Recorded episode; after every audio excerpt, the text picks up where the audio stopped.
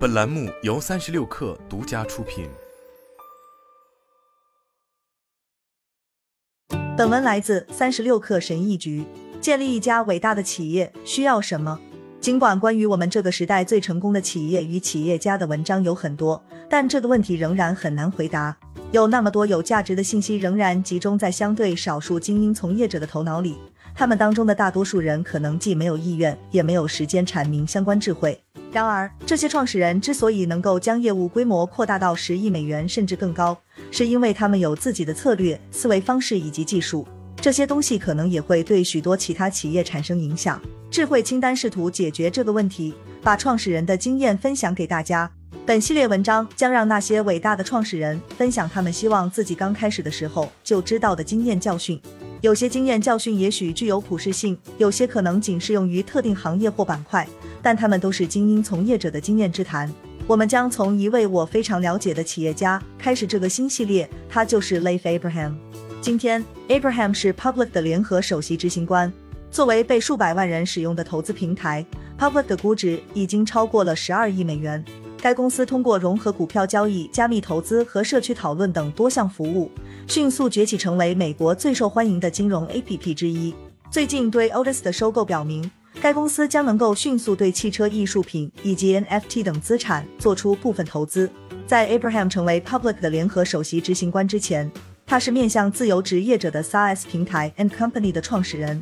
我曾经在这家公司效力过十八个月，担任他的办公室主任，直到公司被 Fiverr 收购。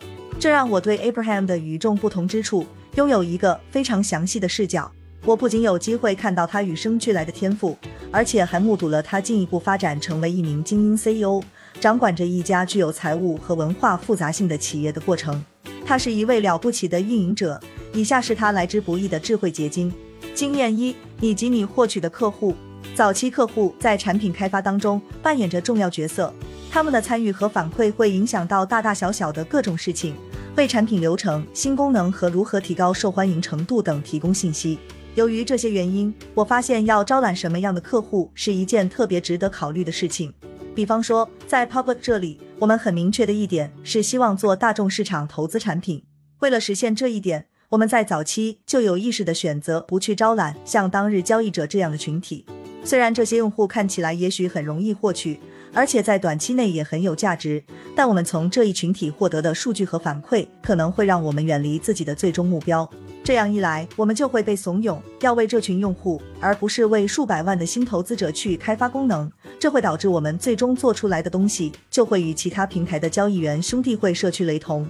这样的东西未必能吸引大众消费者。我们不这样，而是将最初的客户获取集中在多样化、吸引力更强的文化社区上。其结果是，早期的用户群更好地体现了我们追求的长期客户群体特征。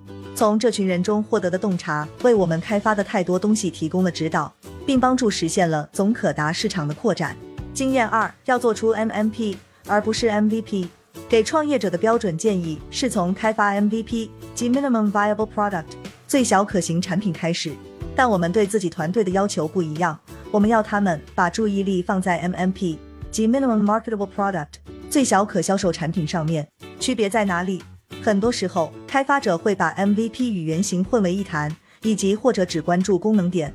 MMP 不一样，在此开发过程中还要关注其他几个因素，从而跳出了这种框架。在构建 MMP 时，你还必须考虑设计品牌以及产品定位等因素。其结果是，MMP 其实是可以卖出去的，它们足以吸引真正的客户。此外，由于对 MMP 予以了特别关注，他们会给人留下良好的第一印象。我相信，在第一次接触之后，再想改变人们对产品的看法是非常困难的。我在 Public 这里就见证了这一点。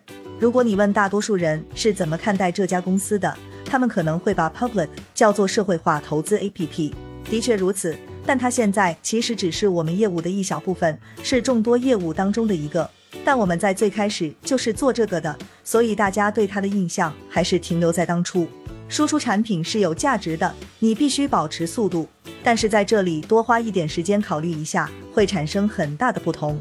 我们希望我们的产品能够创造一种神奇的第一印象，从而能够将普通客户转化为创收客户。经验三：明智的选择技术站。初创企业决策可以说成是双向门或单向门。双向门决策是可以轻松逆转的决策，你朝着一个方向前进，如果发现这条路走错的话，你还可以掉头，加快速度把损失的时间补回来。你可以，而且也应该快速做出这些决定。随着公司业务规模的扩大，你每天可能会做出几十个这样的决定，而单向门决策是不可逆转的，一旦你做出了选择，就不能再回头了。这些决定必须慢慢做出，要非常小心。当然了，这里面还是有一些微妙之处的。有些决策确实可逆，但必须经过相当大的努力；而一些曾经看起来像单向门的，可能会在经历了市场或技术变革之后，打开另一个方向。就单双向门而言，技术和产品站的选择占据了特殊位置。为什么？因为这些决策往往看起来很像双向门，但在功能上却是单向门。比方说，在 Public 的早期，我们必须选择像 KYC 提供商这样的软件。现在，如果我们遇到灾难性问题，我们可以更换供应商，但可能性极低。这是一扇需要大量时间和汗水才能打开的门。随着业务规模不断扩大，你的技术站问题可能会对整个企业产生巨大的连锁反应。一家供应商半天的停机时间，可能会造成客户体验团队积压两周的工作。甚至会导致路线图要推迟几周才能被实现。考虑到这一点，在选择技术站以及供应商的时候要深思熟虑，不要仅仅根据价格去选择，要清楚你要优化什么，以及要牺牲什么作为回报。比方说，进入市场所需时间在短期内对业务的影响可能要大于服务质量。但你得知道，只要是欠债，到头来都得还，而且你往往很难预测债务何时到期。经验四：培养粉丝，而不仅仅是获取用户。获取用户不错，但培养粉丝更佳。两者之间的区别在于，粉丝不仅用你的产品，他们还支持你的公司，把它当做自己的事业。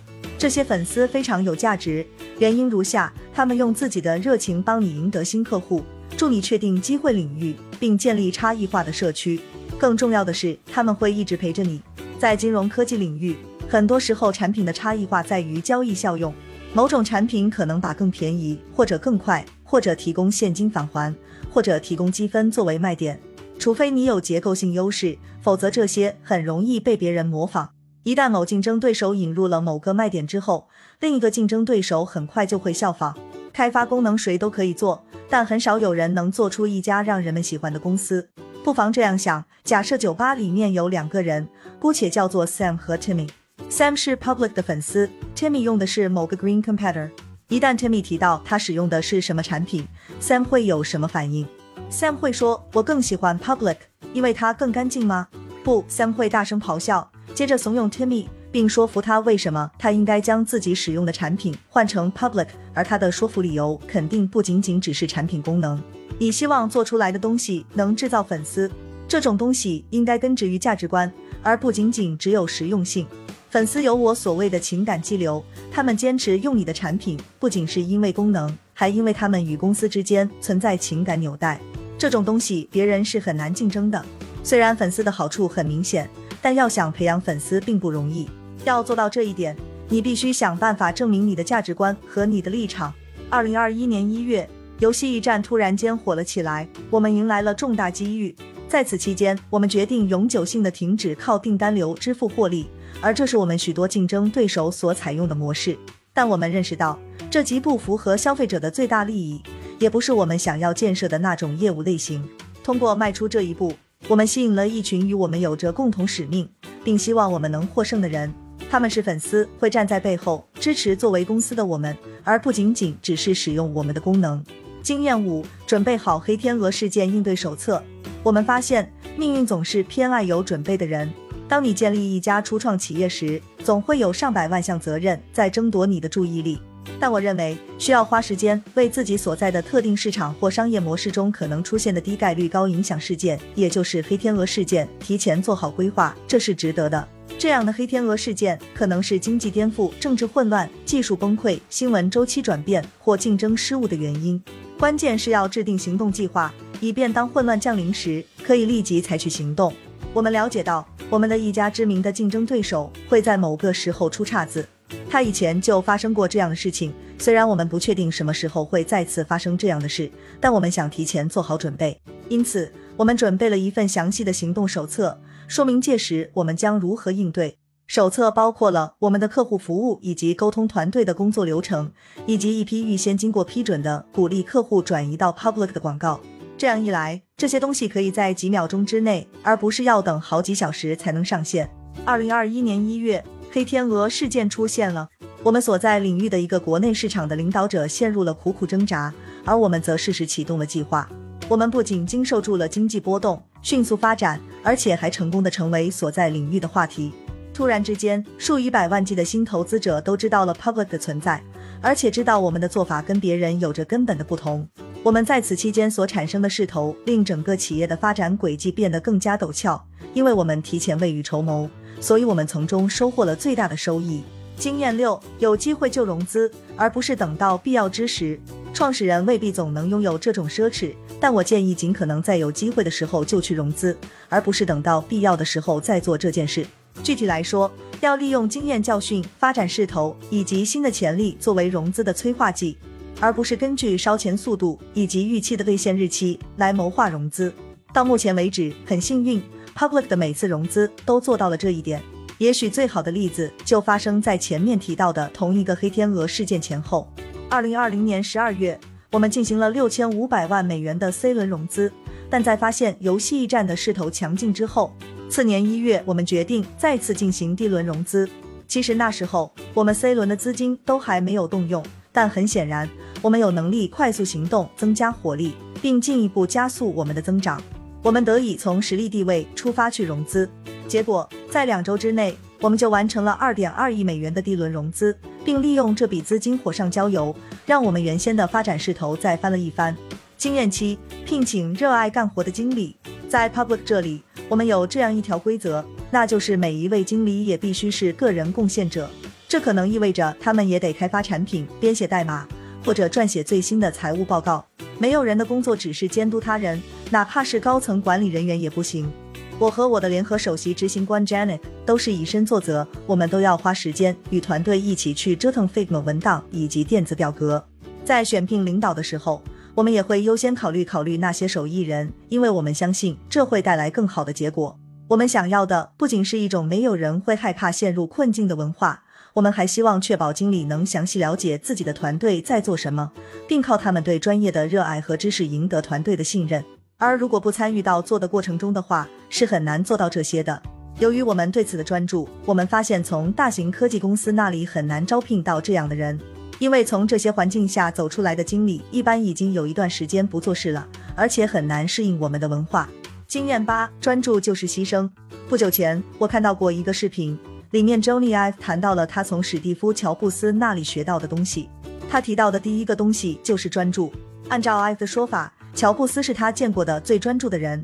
这段视频里面，我最喜欢的是 Ive 给出了对专注的定义，在乔布斯身上。他了解到，专注并不意味着对不想做的事情说不。相反，专注是对你确定是好主意，而且对业务也有价值的东西说不。最重要的是，这是一种牺牲。我经常会思考这个定义，因为我这个人对很新、很酷的想法，绝对是会很兴奋的那种人。然而，说实话，我们开发的一些功能容易让人分心。虽然那些功能也很有用，但我们本可以更有针对性的部署资源。真正的专注需要牺牲。好了，本期节目就是这样，下期节目我们不见不散。